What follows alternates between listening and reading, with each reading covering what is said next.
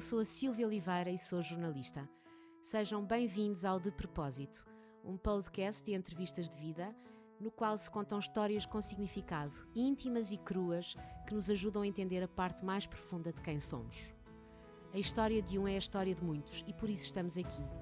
Nas palavras e na narrativa dos outros vemos pedaços de nós, aquilo que não sabemos que nos falta e o que nem sempre temos a coragem de dizer. É esta a intenção de cada conversa com cada um dos nossos convidados. Poderão enviar-me as vossas sugestões e dizerem-me o que sentiram para o e-mail de propósito podcast.gmail.com. É o homem de quem se fala no país.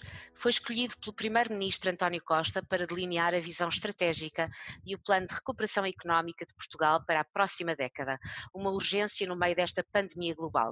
Nos últimos meses, a sua vida foi isto, de manhã à noite. Ficou conhecido como o para-ministro, pragmático, reservado e inteligente, não se lhe conhecem, porém, simpatias partidárias.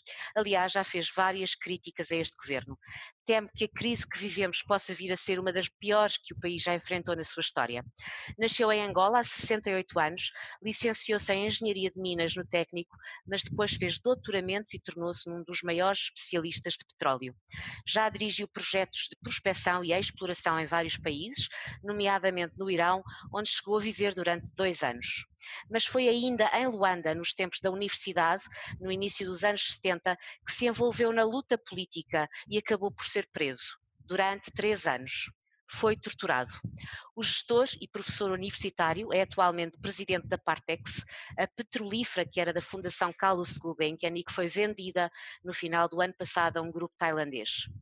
E depois há a literatura e a sua poesia, que escrevem livros a quatro mãos com o seu amigo dos tempos de Luanda, o jornalista Nicolau Santos. António Costa Silva, seja muito bem-vindo ao De Propósito. Muito obrigada por ter aceitado o convite para nos contar as histórias da sua vida. Este é um episódio exclusivo para patronos, pessoas que individualmente decidem apoiar artistas e produtores de conteúdos independentes, como é o meu caso. Eh, poderão encontrar o De Propósito Podcast na plataforma Patreon e assim tornarem-se meus patronos, a quem desde já agradeço o apoio. Muito obrigada.